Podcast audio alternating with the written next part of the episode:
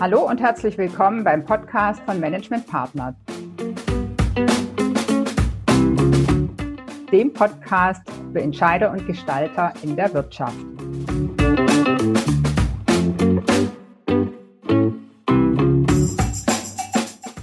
Das Thema dieser Folge heißt die Automotive-Zulieferindustrie in Zeiten von Corona. Ich bin Ute Hahn. Ich habe heute zwei Gäste bei mir. Das ist der Jörg Glaser-Gallion und der Dr. Axel Weller, beide Gesellschafter von Management Partner. Herzlich willkommen, ihr beiden. Ja, hallo Ute. Hallo. Ja, wir zeichnen heute, heute heißt in der zweiten Maiwoche ein Bild über die Situation der Automotive-Zulieferindustrie. Wir meinen damit nicht allein nur die Systemkomponenten oder Teilelieferanten, sondern auch Lieferanten von Investitionsgütern oder Dienstleistungen, die eben zu einem großen Teil äh, an der Automotive-Industrie hängen. So, wir haben uns dazu ein paar Gedanken äh, gemacht über die Situation. Worum ging es da? Jörg, vielleicht magst du einsteigen. Ja, wie wir alle wissen, ist die Automobilindustrie ähm, eine der am stärksten betroffenen äh, Industrien durch Covid-19-Pandemie.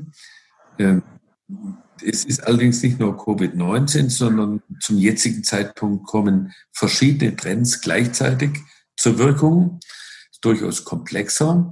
Über die fünf Jahrzehnte unserer Existenz durften wir zahlreiche Unternehmen aus diesem Umfeld begleiten. Das Umfeld, äh, diese Branche ist uns wichtig. Wir haben uns deswegen auseinandergesetzt und äh, zusammengestellt, was aus unserer Sicht aktuell die fünf wichtigen Thesen sind, mit denen wir empfehlen, dass sich die Automobil, insbesondere Zulieferindustrie, auseinandersetzen sollte. Mhm. Ja, Axel, ja, wir haben die, diese Thesen gestern diskutiert in einem virtuellen Exchange. Da waren elf namhafte Automobilzulieferunternehmen dabei. Mhm. Größenordnung zwischen 2000 und 25.000 äh, Mitarbeitern. Diesen Austausch haben wir in zwei Gruppen gemacht. Äh, das hat sich ähm, gut bewährt im Sinne Intensität und Qualität des Austauschs. Ähm, das war übrigens auch die fünfte dieser Corona-Exchange-Veranstaltungen, die wir seit dem 30.03. durch ja, cool. geführt haben. Ja, schön. Ähm, ich würde mit euch gerne drei dieser fünf Thesen beleuchten. Ähm, vielleicht könnt ihr auch ein bisschen erzählen, wie die Diskussion da verlaufen ist. Ähm, ich glaube, das sind die, die drei relevanten. Es gibt noch weitere Thesen, wie schon gesagt, äh, der Jörg hat fünf äh, genannt. Ähm, ja, steigen wir einfach mal mit der ersten These ein. Da ging es um Diversifizierung. Also eine Reihe dieser Zulieferer, die sind ja zum großen Teil abhängig von, äh, von den Automotive-Herstellern und ähm, haben vielleicht noch ein kleineres Geschäft oder gar kein Geschäft in einer anderen Branche. Ähm, die These dahinter ist ja, dass es jetzt wirklich eine Bewegung gibt in Reduktion der Automotive-Abhängigkeit. Stimmt das so? Also äh, es gab ganz viel Energie in der Diskussion dieser Thesen, dieser, speziell dieser These, allerdings äh, nicht eine eindeutige Meinung. Tatsächlich ist der Wunsch, ein Stück Unabhängigkeit zu gewinnen von der Automobilindustrie stark spürbar. Ähm, gleichzeitig hat man erste Erfahrungen gemacht und stellt fest, dass man als äh, Vertreter der Automobilindustrie, Automobilzulieferindustrie nicht unbedingt willkommen ist. Man äh, hat die Sorge in anderen Industrien, dass im Zweifel doch die Stammkunden Vorfahrt erhalten und äh, dass man dann eben sich hinten anstellen muss.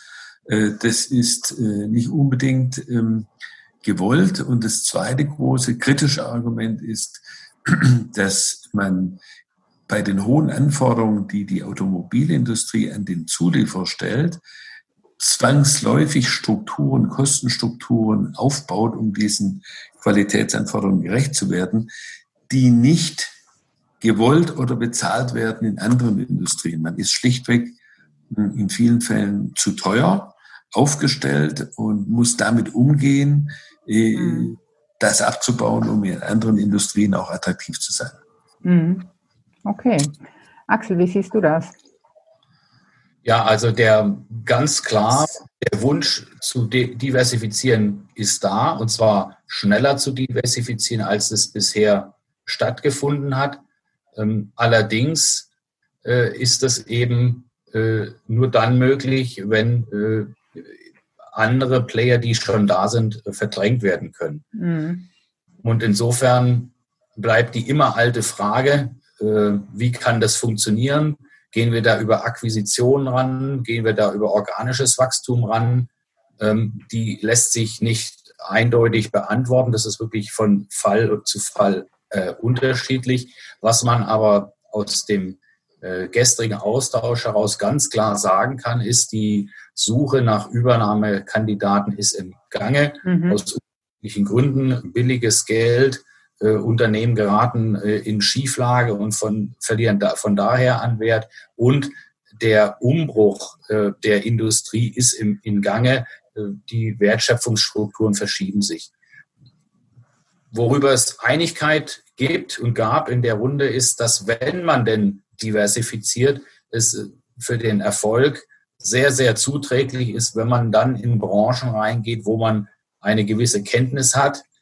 Das ist natürlich ein gewisser Widerspruch. Wenn ich hohe Automotive-Abhängigkeit heute habe, habe ich natürlich nicht so viel Branchenkenntnis in anderen Branchen. Deswegen die ganz klare Überlegung und Empfehlung gestern von denjenigen, die es getan haben, suchen Sie sich Branchen, Industrien, die nahe dran sind an dem, was Sie heute tun, sodass der Schritt nicht zu groß ist. Und auch das ist natürlich ein Thema, was jetzt nicht erst durch Corona entstanden ist im Zusammenhang von Diversifikationen. Das Stichwort ist hier kultureller Fit. Äh, die mhm. Kulturen der Unternehmen, die da zusammenkommen, sollte passen. Das ist insbesondere dann eine Herausforderung, wenn ein der dem Fall der Diversifizierende eine hohe Automotive-Dominanz in seinem Geschäftsanteil hat ähm, und von daher immer sofort Gewehr bei Fuß stehen muss, wenn der Hauptkunde Automotive was will.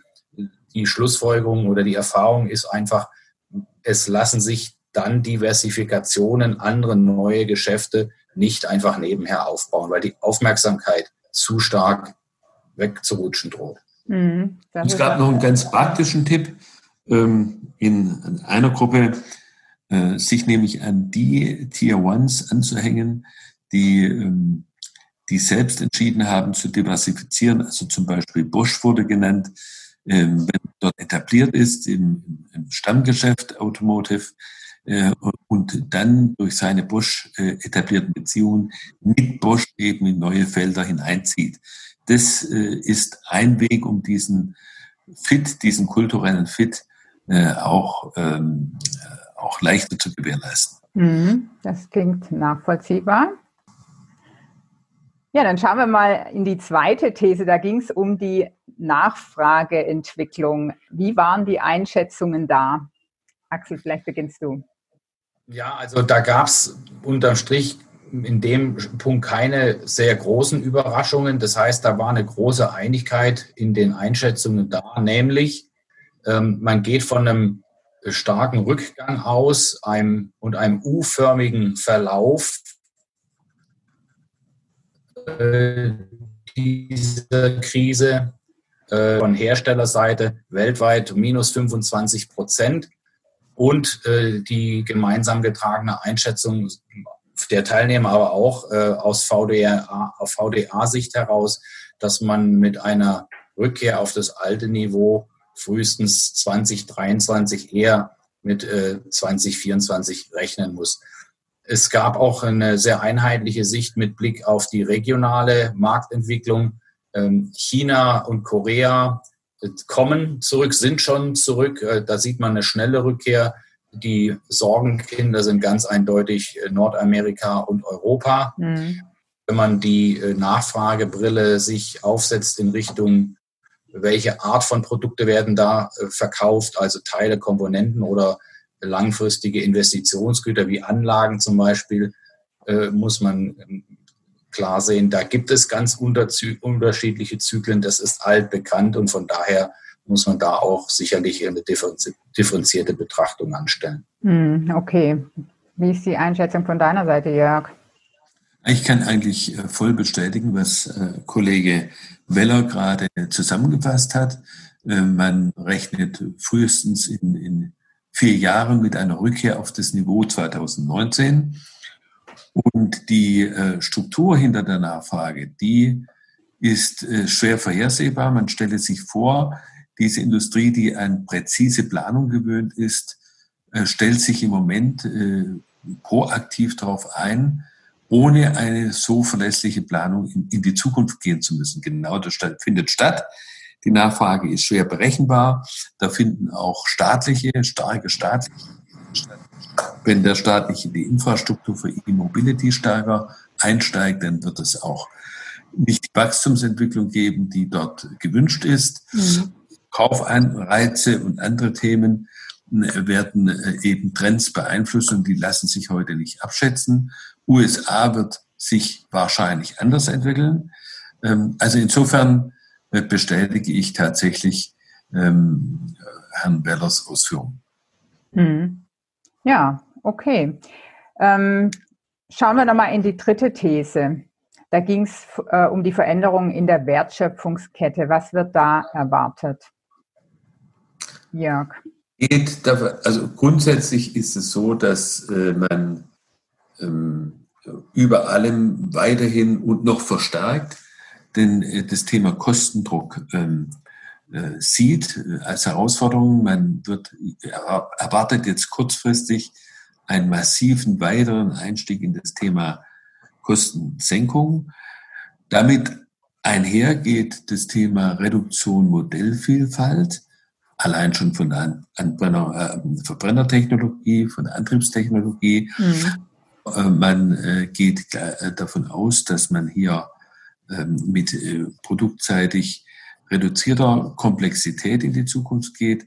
Gleichzeitig will man die Abhängigkeit, die globale, ein Stück weit reduzieren, ähm, soweit es nicht zu kostenträchtig ist und Local Content in den Kontinenten stärken.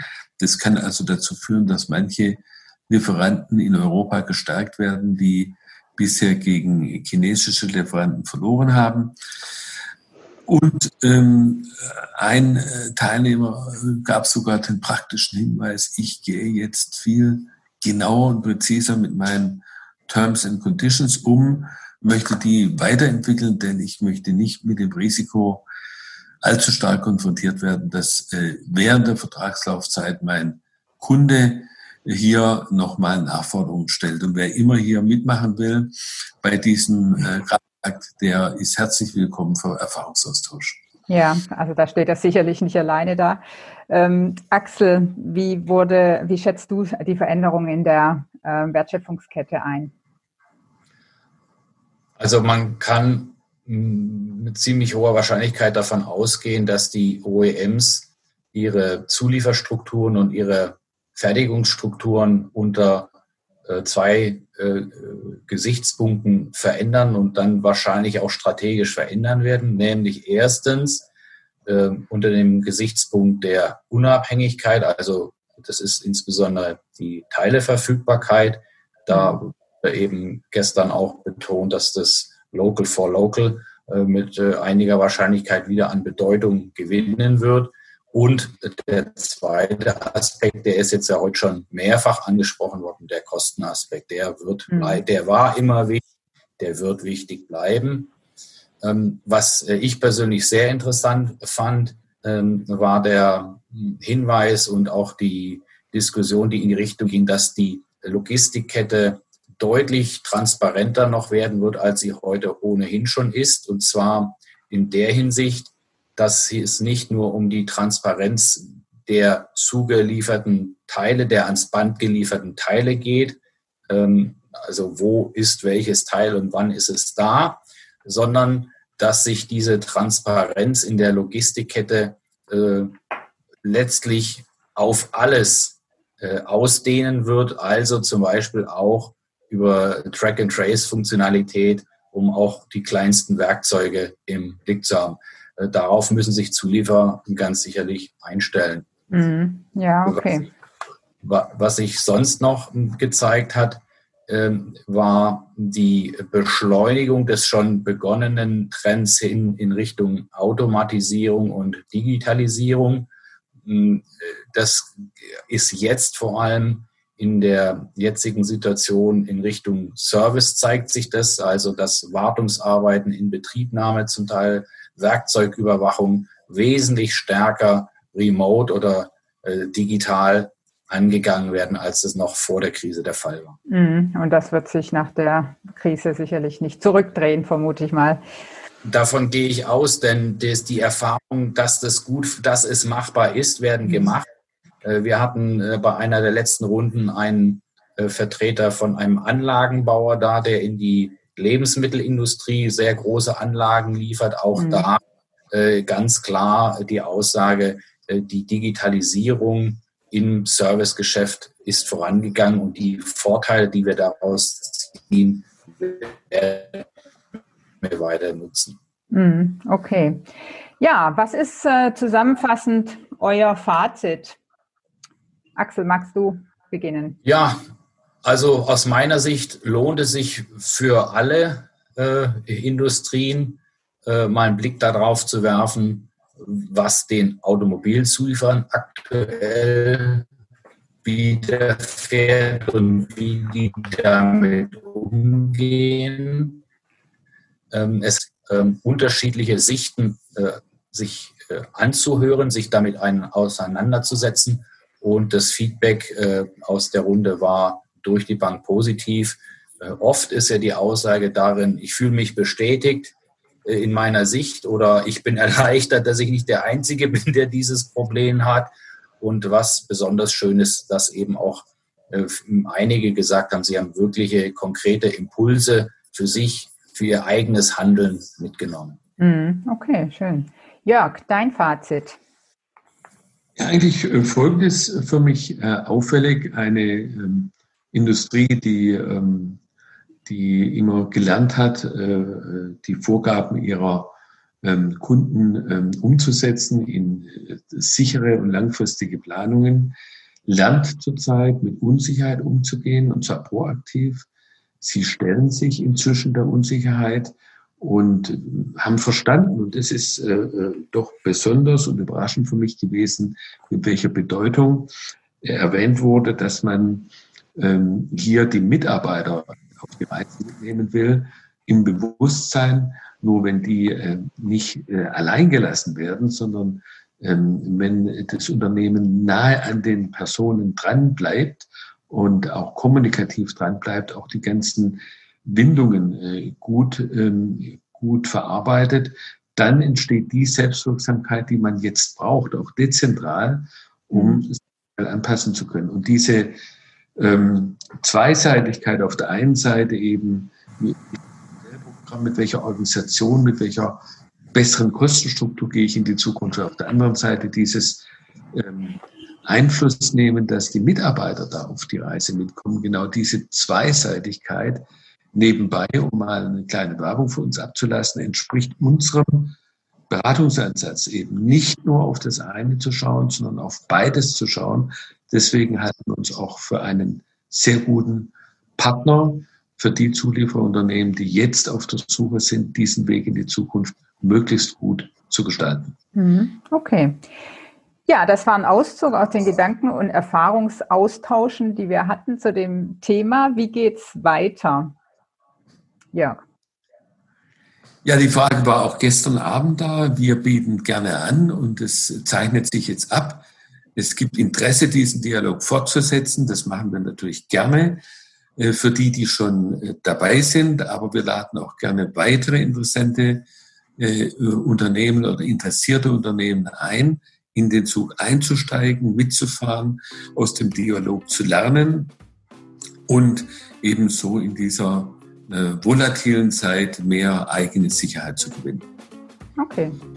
Ja. Ein, ein möglicher ganz konkreter Schritt äh, mit der, zu der Frage, wie geht es weiter oder wie könnte es weitergehen, ist auch, dass wir Ihnen gerne die Thesen und die dazu entwickelten Leitfragen äh, zur Verfügung stellen. Die könnten Sie so einsetzen, um sich selber mal oder zusammen mit Ihren Führungskräften die Karten zu legen, wo stehen wir denn da, wo haben wir schon eine Meinung. Ähm, und äh, wenn Sie das äh, interessiert, nehmen Sie einfach Kontakt mit uns auf. Wir freuen uns darauf. Ja, wunderbar. Ja, Jörg und Axel, ganz herzlichen Dank für das Gespräch heute. Hat wieder Spaß gemacht mit euch, der Podcast. Ja, das war der Podcast äh, zu unserem Thema Automotive Zulieferindustrie in Zeiten von Corona. Vielen Dank fürs Zuhören oder Zuschauen. Sie finden weitere Infos und Links in den Show Notes oder Sie sprechen uns einfach an. Unsere Kontaktdaten finden Sie auch in den Show Notes oder eben unter www.management-partner.com.